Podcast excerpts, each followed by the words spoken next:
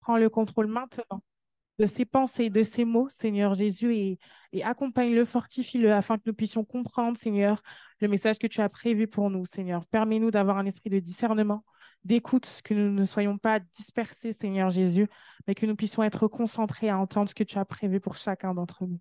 Je prie, Seigneur, pour ces offrandes, que tu puisses, Seigneur, bénir toutes les mains qui, euh, qui ont contribué, Seigneur Jésus, bénir les personnes, Seigneur, qui s'en occupent, Seigneur, et permettre à ceux qui n'ont pas pu euh, donner ce jour, qu'ils puissent donner euh, les fois euh, prochaines. Nous voulons te dire merci parce que nous savons que tu agis. Au nom puissant de ton Fils Jésus. Amen.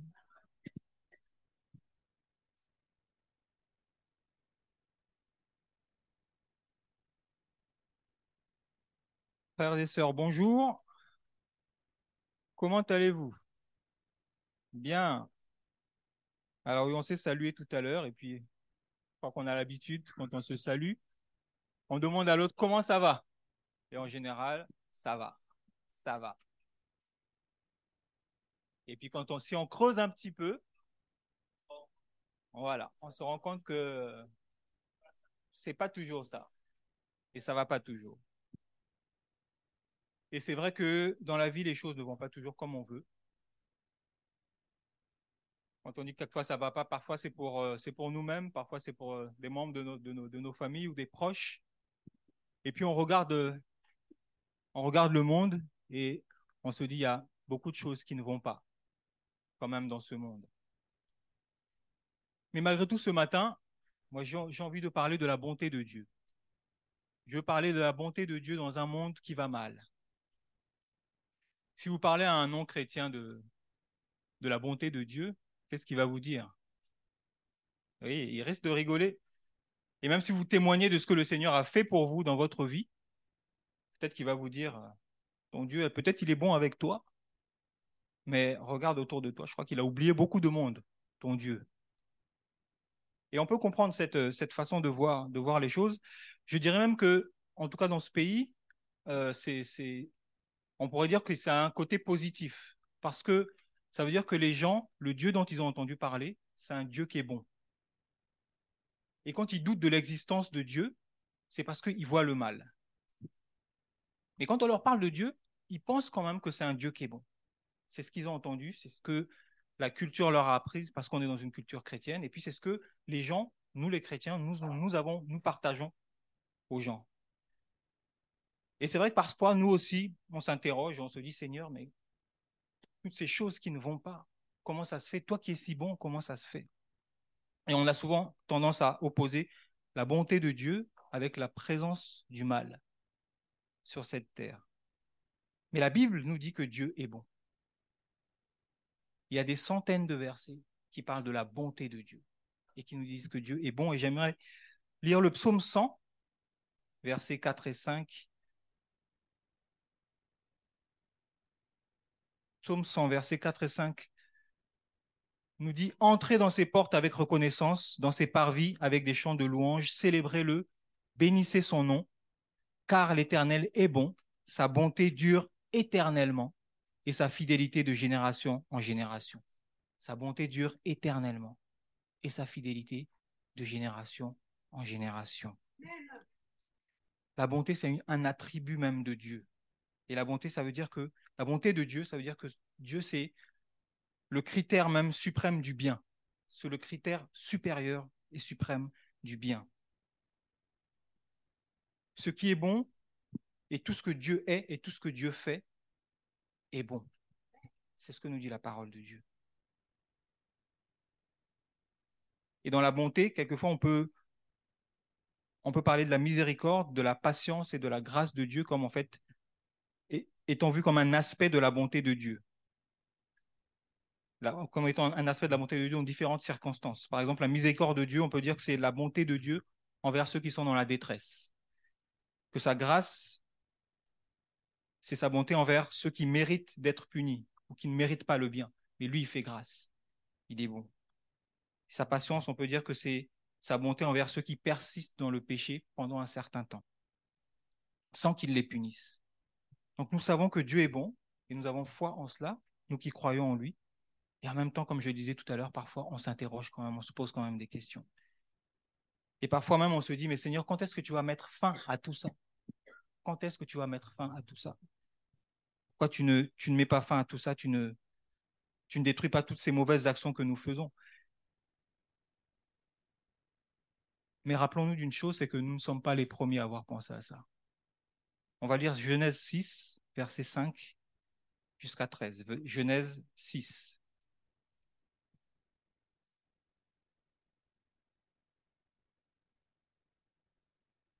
Genèse 6, verset 5 à 13. L'Éternel vit que la méchanceté des hommes était grande sur la terre, et que toutes les pensées de leur cœur se portaient chaque jour uniquement vers le mal. L'Éternel se repentit d'avoir fait l'homme sur la terre, et il fut affligé en son cœur. Et l'Éternel dit, J'exterminerai de la face de la terre l'homme que j'ai créé, depuis l'homme jusqu'au bétail, aux reptiles et aux oiseaux du ciel, car je me repens de les avoir faits. Mais Noé trouva grâce aux yeux de l'Éternel. Voici la postérité de Noé. Noé était un homme juste et intègre dans son temps. Noé marchait avec Dieu. Noé marchait avec Dieu. Noé engendra trois fils, Sem, Cam et Japheth. La terre était corrompue devant Dieu, la terre était pleine de violence. Dieu regarda la terre, et voici, elle était corrompue, car toute chair avait corrompu sa voix sur la terre. Alors Dieu dit à Noé, La fin de toute chair est arrêtée par devers moi, car ils ont rempli la terre de violence. Voici, je vais les détruire avec la terre. Le Seigneur lui-même a décidé de mettre fin à tout cela. On n'est pas les premiers à avoir pensé ou imaginé ça, parce qu'on était dégoûté par les actions, les actions des hommes. Le Seigneur a été affligé dans son cœur, comme le dit sa parole, à cause de tout le mal que les hommes ont fait sur la terre. Nous, on croit percevoir le mal sur la terre, mais on ne voit qu'une petite partie du mal sur la terre. Il faut être Dieu pour supporter le mal qu'il y a sur la terre, en fait. On est touché par les malheurs qu'on voit autour de nous, ou, proches de nous, et parfois aussi qu'on voit à travers les médias. Et parfois on se dit, oui, on a, un peu envie de prendre la place de Dieu. Mais comme je disais tout à l'heure, il faut être Dieu pour supporter le mal qu'il y a sur la terre. Et nous n'avons pas les compétences, nous n'avons pas les capacités. Laissons à Dieu qui a les capacités le droit de gérer le mal qu'il y a sur la terre. Ça ne nous appartient pas. Et Dieu voit le mal qui est fait par les hommes, mais surtout et aussi, il voit le mal qu'il y a dans notre cœur. C'est bien plus grand que tout ce que nous voyons autour de nous. Et donc Dieu, on le sait, on connaît l'histoire, il a préservé Noé et sa famille, il a exterminé tout le monde, y compris les animaux. Mais par la suite, lorsque il a fait cesser la pluie et que Noé et sa famille sont sortis, Noé a fait un sacrifice devant le Seigneur, le Seigneur a été touché et il a promis qu'il ne ferait plus ça, qu'il ne, détruirait plus, plus toute chair sur la terre. Et quand on voit l'arc-en-ciel, quand on voit un arc-en-ciel, il faut toujours qu'on ait ça en tête. Souvenons-nous de la fidélité de Dieu. Mais je rappellerai une chose par rapport à ce que je dis sur le mal. L'arc-en-ciel, il nous dit aussi que Dieu a le mal en horreur. C'est ce que l'arc-en-ciel nous dit aussi. Dieu est fidèle, mais Dieu a aussi le mal en horreur. Mais Dieu, dans sa bonté et dans son amour, il a trouvé un moyen de résoudre le problème du mal, à cause de son amour et à cause de sa bonté. Et nous l'avons chanté tout à l'heure, la solution au mal, c'est Christ, c'est Jésus-Christ. Éphésiens 2, 3 à 5.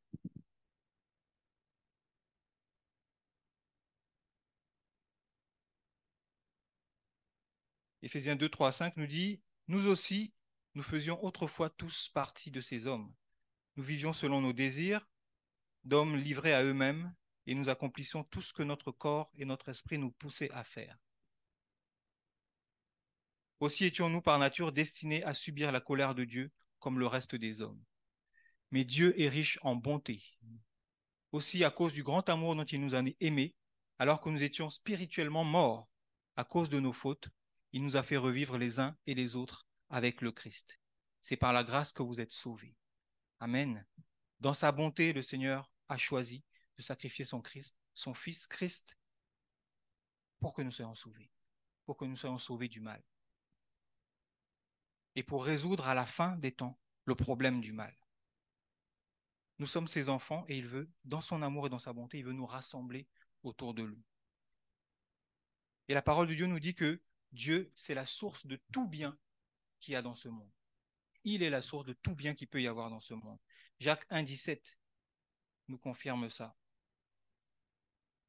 Jacques 1, 17 dit Tout bienfait et tout don parfait viennent d'en haut. Ils descendent du Père des Lumières en qui il n'y a ni changement ni l'ombre d'une variation. Pas de changement. Dieu est bon et il reste éternellement bon. C'est ce que le psaume nous a dit. Il reste éternellement bon. Il est éternellement bon. Et c'est pour ça qu'il a trouvé une solution au mal.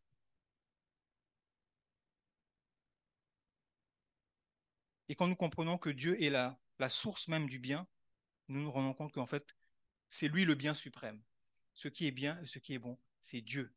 Et c'est ce que nous, nous devons chercher, le chercher lui. C'est pourquoi au psaume 73 de Asaph, verset 25, Asaph dit, Qui d'autre ai-je au ciel et sur la terre? Je ne prends plaisir qu'en toi. Je ne prends plaisir que dans celui qui est le bien, celui qui est le bien parfait, celui qui est bon en toutes choses, et celui qui a la solution face au mal.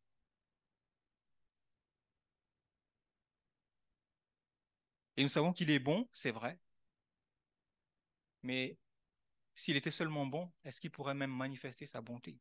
Nous savons aussi que Dieu est puissant, et nous savons que Dieu est tout puissant, et que rien ne peut s'opposer à lui. Ça veut dire que la, la bonté dont il fait preuve, il peut la manifester dans nos vies. Rien ne peut l'en empêcher. Nous, quand on fait quelque chose, la plupart du temps, on le fait pour notre bien, on recherche notre bien ou parfois le, bien des autres. Et parfois, quand on recherche notre bien, on fait des choses qui sont mauvaises pour les autres. Parce qu'on ne pense qu'à nous. Quand Dieu fait quelque chose, cette chose est toujours bonne pour lui et elle est toujours bonne pour nous. Quand Dieu fait quelque chose, il fait quelque chose qui est toujours bien pour nous. On ne s'en rend pas toujours compte tout de suite. Parfois, on met des années à s'en rendre compte. Mais tout ce que Dieu fait pour nous, est bon pour nous. Il faut vraiment que nous gardions ça en tête. Tout ce que Dieu fait pour nous est bon pour nous. Et donc j'aimerais nous poser la question ce matin, qu'est-ce que nous faisons de cette bonté qui se déverse sur nous? Comment nous vivons avec cette bonté que le Seigneur nous envoie? Et j'aimerais parler de quatre réalités de l'impact de la bonté de Dieu dans nos vies. La première, c'est la repentance. Nous allons lire en Romains 2,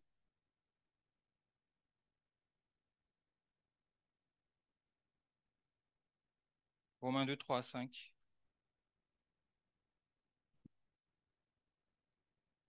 Et la parole de Dieu nous dit, comptes-tu, toi, qui juges ceux qui agissent ainsi, qui, agissent, mal, ceux qui agissent ainsi et qui font comme eux, que toi, tu échapperas au jugement de Dieu?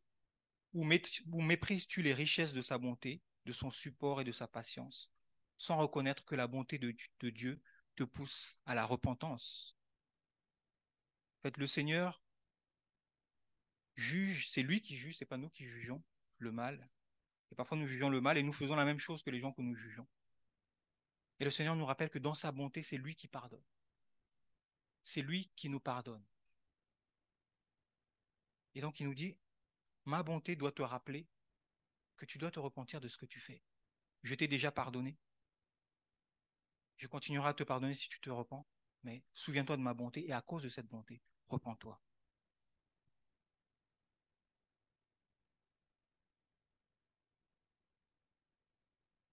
Et parfois, c'est vrai que pour nous ramener à lui, le Seigneur, il nous fait passer par des temps qui sont difficiles.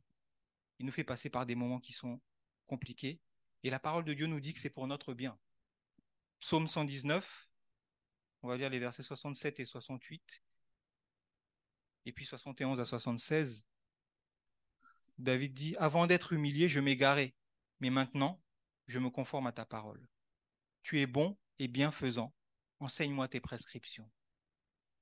Et un peu plus loin, verset 71, il dit, Il est bon pour moi d'être humilié afin d'apprendre tes prescriptions. Mieux vaut pour moi la loi de ta bouche que mille objets en or et en argent. Tes mains m'ont créé, elles m'ont fortifié. Donne-moi l'intelligence pour que j'apprenne tes commandements. Ceux qui te craignent me voient et se réjouissent, car j'espère en tes promesses. Je sais, Éternel, que tes sentences sont justes. C'est par fidélité que tu m'as humilié Que ta bonté soit ma consolation comme tu l'as promis à ton serviteur. Ce qui, c'est vrai ce qui nous fait mal dans l'humiliation, souvent, c'est que nous la regardons, nous regardons les événements avec des critères humains. Et on se sent humilié parce qu'on nous a négligés, parce qu'on nous a insultés, parce qu'on nous a trahis, parce qu'on nous a menti, parce qu'on nous a quittés, parce qu'on nous a chassés, parce qu'on nous a licenciés, parce qu'on nous a trompés. Mais en réalité, c'est devant Dieu que nous devrions nous sentir humiliés. Humiliés d'avoir considéré que notre travail, notre réputation, notre mariage, nos biens, nos réalisations, que tout ça, le regard des autres, que tout ça est au-dessus de Dieu. Nous devrions nous sentir humiliés d'avoir considéré que toutes ces choses sont meilleures que Dieu et d'en avoir fait des idoles. Et c'est pour ça que David dit ça, qu'il qu'il reconnaît que avant d'être humilié, il ne suivait pas vraiment ce que le Seigneur lui disait. Le Seigneur lui montre que ce qui est important, c'est lui. Parce qu'il est bon et parce qu'il n'y a rien de meilleur, il n'y a rien au-dessus du Seigneur. Et parce que tout ce qu'il fait est bon pour nous. Alors qu'est-ce que nous allons chercher ailleurs? Qu'allons-nous chercher ailleurs?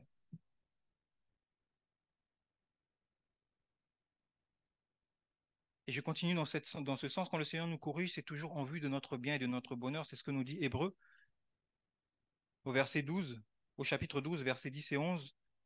Il dit, nos pères nous corrigeaient pour un peu de temps, comme ils le trouvaient bon, tandis que Dieu le fait pour notre bien, afin que nous participions à sa sainteté, afin que nous participions à sa sainteté. Certes, au premier abord, toute correction semble un sujet de tristesse et non de joie, mais elle produit plus tard chez ceux qu'elle a ainsi exercer un fruit porteur de paix, la justice. La discipline de Dieu, c'est aussi une manifestation de la bonté de Dieu. Et le Seigneur nous l'impose pour notre bien, pour que nous soyons toujours plus proches que lui, pour que nous participions à sa sainteté. On dit souvent que la, sainteté, en fait, c'est être saint, c'est être à part. Dieu, il est saint, il est à part. Et quand on parle de bonté et de mal, la parole de Dieu nous dit que Dieu, il est à part du mal. Il est saint. Et il veut nous faire participer à cette sainteté, que nous aussi nous soyons loin du mal. Première chose, la repentance. Deuxième chose, la louange et la joie que la bonté de Dieu doit provoquer dans notre vie. Les psaumes regorgent de versets qui, qui louent le Seigneur pour sa bonté. Je vais en choisir un ou deux. Psaume 101, verset 1. Psaume de David. Je chanterai la bonté et le droit. C'est toi, éternel, que je célébrerai. Psaume 63, 4 et 5. Car ta bonté vaut mieux que la vie. Mes lèvres célèbrent tes louanges, ainsi je te bénirai toute ma vie. Je lèverai mes mains en faisant appel à toi. Et Dieu nous rassure dans le fait que il nous dit que nous connaissons bien ce verset, nous aimons beaucoup ce verset qui dit, du reste, Romains 8, verset 28, du reste, nous savons que tout contribue au bien de ceux qui aiment Dieu, de ceux qui sont appelés conformément à son plan. Et Paul ajoute un peu plus loin au verset 32, Lui qui n'a pas épargné son propre Fils, mais l'a donné pour nous, comment ne nous accorderait-il pas aussi tout avec lui? Tout avec lui. Le Seigneur mérite nos louanges à cause de cela. Et je vais lire encore le verset le Jean 14, verset 12 à 14. Jean 14, 12 à 14. En vérité, en vérité, je vous le dis, c'est Jésus qui parle. Celui qui croit en moi fera aussi les œuvres que je fais et il en fera de plus grandes parce que je m'en vais au Père. Et tout ce que vous demanderez en mon nom, je le ferai afin que le Père soit glorifié dans le Fils. Si vous demandez quelque chose en mon nom, je le ferai.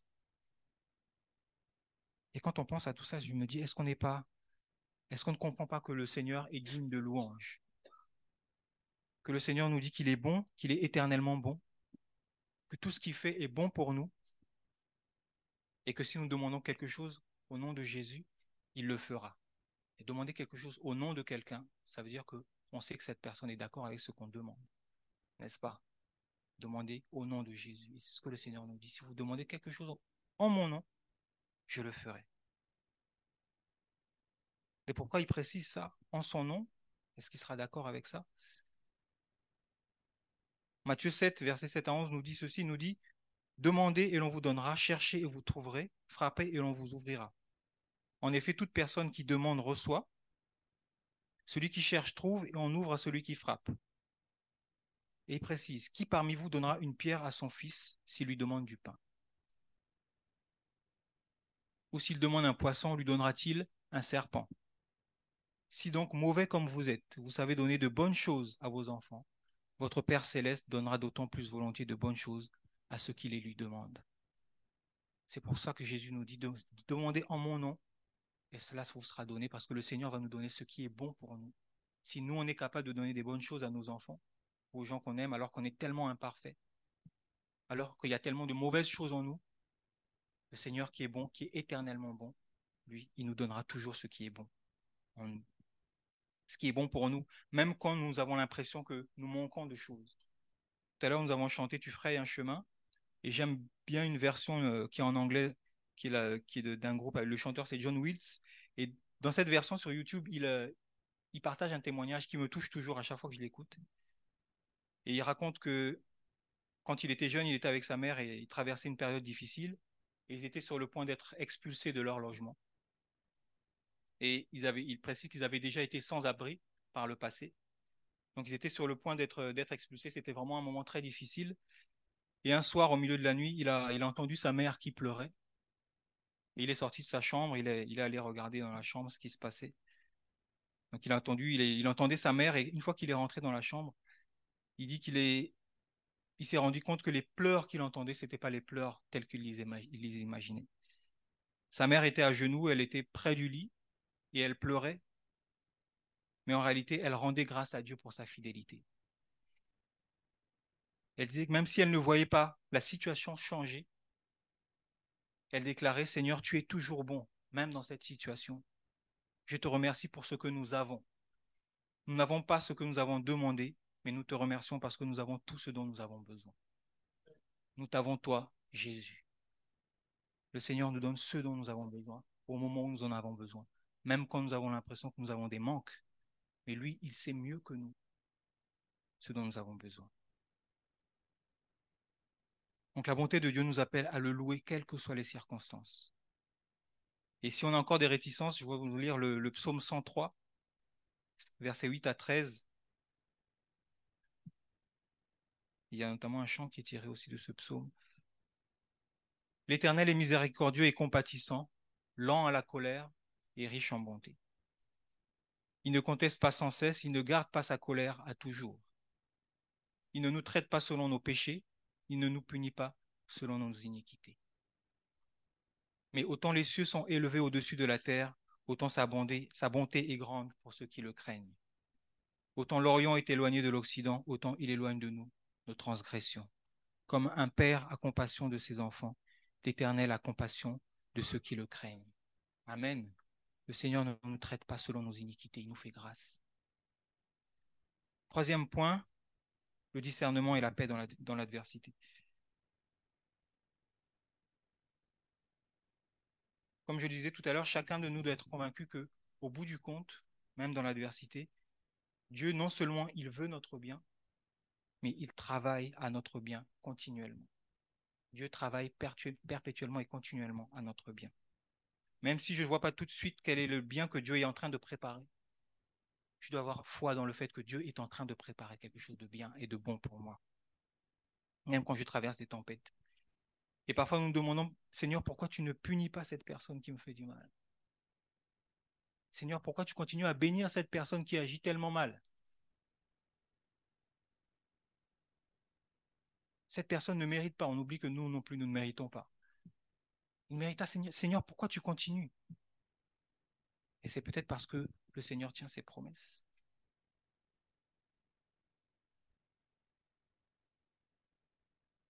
On se rappelle que, que le Seigneur en Deutéronome 5, 10 dit Et j'agis avec bonté jusqu'à mille générations envers ceux qui m'aiment et qui respectent mes commandements. Dieu agit avec bonté sur mille générations. Une personne a suivi le Seigneur, a marché avec le Seigneur, il a prié pour sa descendance. Le Seigneur bénit jusqu'à mille générations.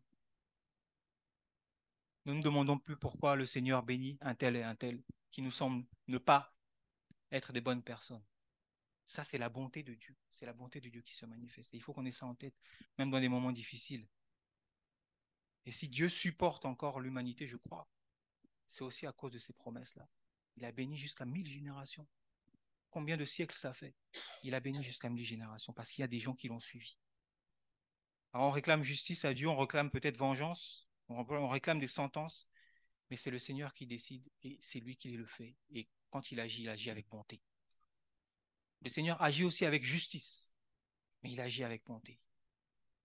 Ça me rappelle cette histoire que Jésus a racontée qui parle de ce, propriétaire terrien qui, embrasse, qui, engage des, ouvriers tout au long de la journée. Il y en a qui, qui commencent depuis le matin et puis il y en a d'autres qui commencent en fin de journée. Et à la fin de la journée, il donne le même salaire à tout le monde. Et les premiers embauchés se plaignent. Ils se plaignent d'avoir le même salaire que, que les autres. Et voilà ce que le propriétaire répond en Matthieu 20. Matthieu 20, verset 15. Le propriétaire répond, ne m'est-il pas permis de faire ce que je veux de mes biens? Où vois-tu d'un mauvais œil? Que je sois bon Où vois-tu que d'un mauvais, mauvais œil que je sois bon? C'est ce que le Seigneur nous dit aussi parfois? Seigneur, pourquoi un tel, un tel, celui-là m'a fait du mal? Est-ce que tu vois d'un mauvais œil que je sois bon avec cette personne? Dieu, il est bon. Et sa bonté dure éternellement. Donc au lieu de nous focaliser sur le fait que les gens qui nous font du mal ou qui font du mal à des, personnes qu'on connaît ou qui font du mal d'une façon générale, et on en connaît, reçoivent la punition qu'ils méritent, focalisons-nous plutôt sur les bontés de Dieu pour nous et pour tous. Rappelons-nous de Philippiens 4, verset 8. Philippiens 4, 8, qui nous dit au reste, frère, que tout ce qui est vrai, tout ce qui est honorable, tout ce qui est juste, tout ce qui est pur, tout ce qui est aimable, tout ce qui mérite l'approbation, ce qui est vertueux et digne de louange, soit l'objet de vos pensées. Au lieu de penser à la vengeance, au lieu de penser à la punition pour un tel ou un tel, de me plaindre, que les bontés de Dieu soient ce qui nous occupe nos pensées. Et rassurons-nous, comme je disais tout à l'heure, Dieu est bon, mais Dieu est juste aussi. Et Dieu fait justice. Mais c'est lui qui fait, c'est pas nous. Et tout en sachant que dans sa manière d'agir, toujours avec bonté, Dieu y prend en compte le fait que nous, les humains, nous sommes libres de nos choix.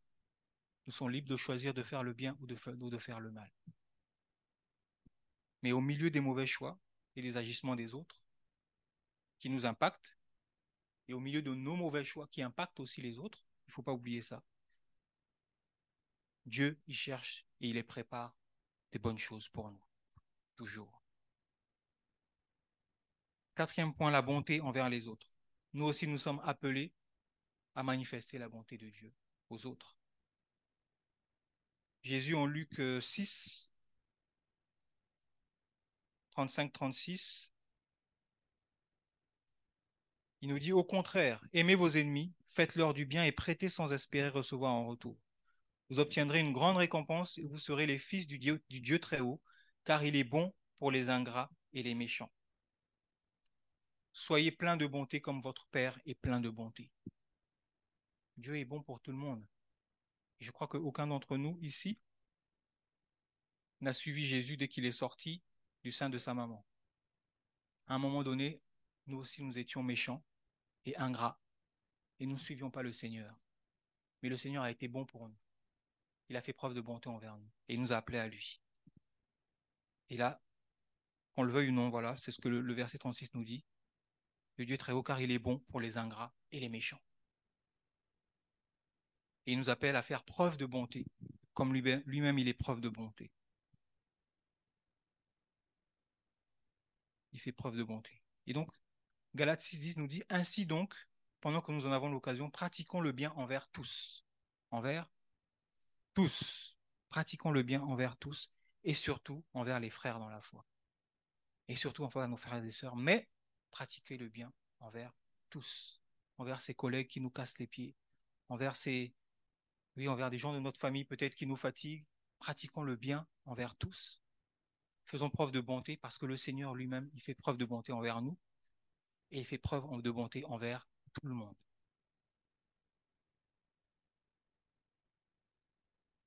Si on a compris que la bonté de Dieu est constamment sur nous, que nous louons ses bienfaits, que nous louons sa miséricorde, sa grâce, sa patience envers nous, que nous voyons comment il nous éclaire dans les difficultés, qu'est-ce qui fait encore obstacle au fait que nous puissions faire du bien aux autres? Posons-nous la question.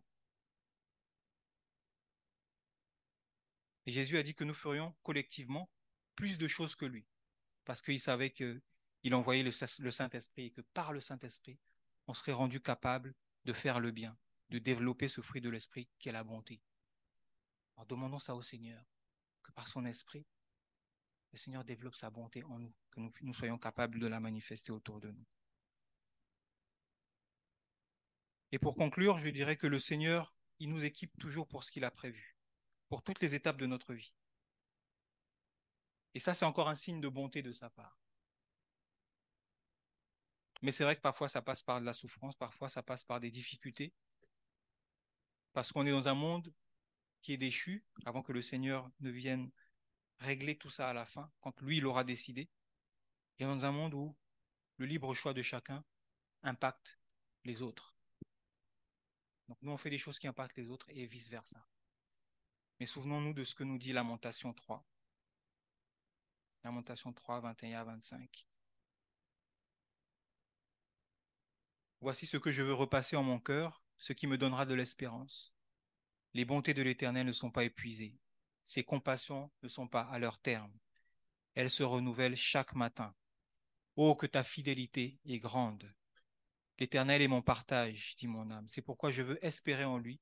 L'Éternel a de la bonté pour qui espère en lui, pour l'âme qui le cherche. Et la promesse de Jésus qui nous dit, en nous envoyant dans le monde en Matthieu 28, la deuxième partie du verset 20, Et voici, je suis avec vous tous les jours, jusqu'à la fin du monde. Les bontés de l'Éternel se, renouvellent chaque matin pour nous. Et Jésus nous dit, je suis avec vous tous les jours jusqu'à la fin du monde. Demandons au Seigneur d'être capable de percevoir et d'accueillir cette bonté qu'il a pour nous, même dans les pires moments, même dans les moments de détresse.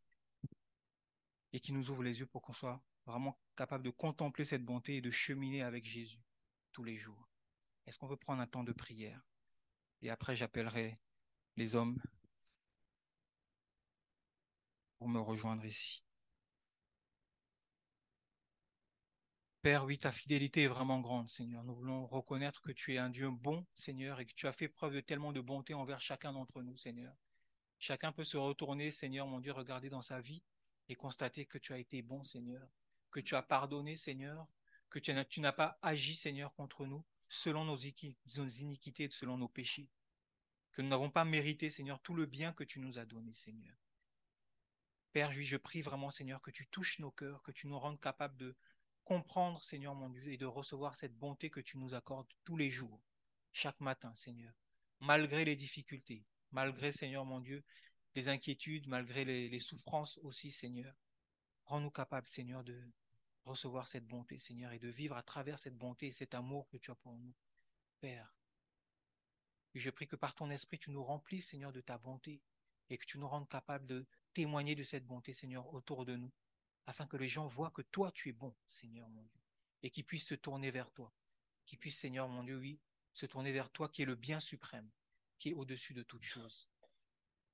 Oui, Père, je, nous remets entre tes mains. Merci parce que ta bonté nous console aussi, Seigneur mon Dieu, dans la, détresse et dans la souffrance. Parce que par ta bonté, Seigneur, tu nous délivres, Seigneur, de nos chaînes.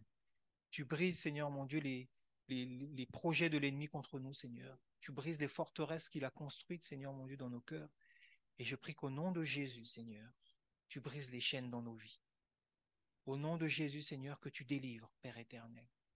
Au nom de Jésus, Seigneur, que tu nous plonges dans ton amour, comme le dit ta parole, Seigneur, pour que nous puissions, Seigneur, comprendre la hauteur, la longueur, la largeur, la profondeur de cet amour, Seigneur. Et que nous vivions à part cet amour, Seigneur mon Dieu.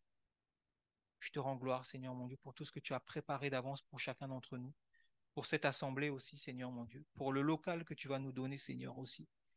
Je te rends grâce, Seigneur mon Dieu, pour ce que tu as préparé, que nous rentrions vraiment, Seigneur, dans le plan, dans tes plans, Seigneur, dans ce que tu as préparé d'avance pour chacun d'entre nous. Nous prions dans le nom précieux de Jésus. Amen.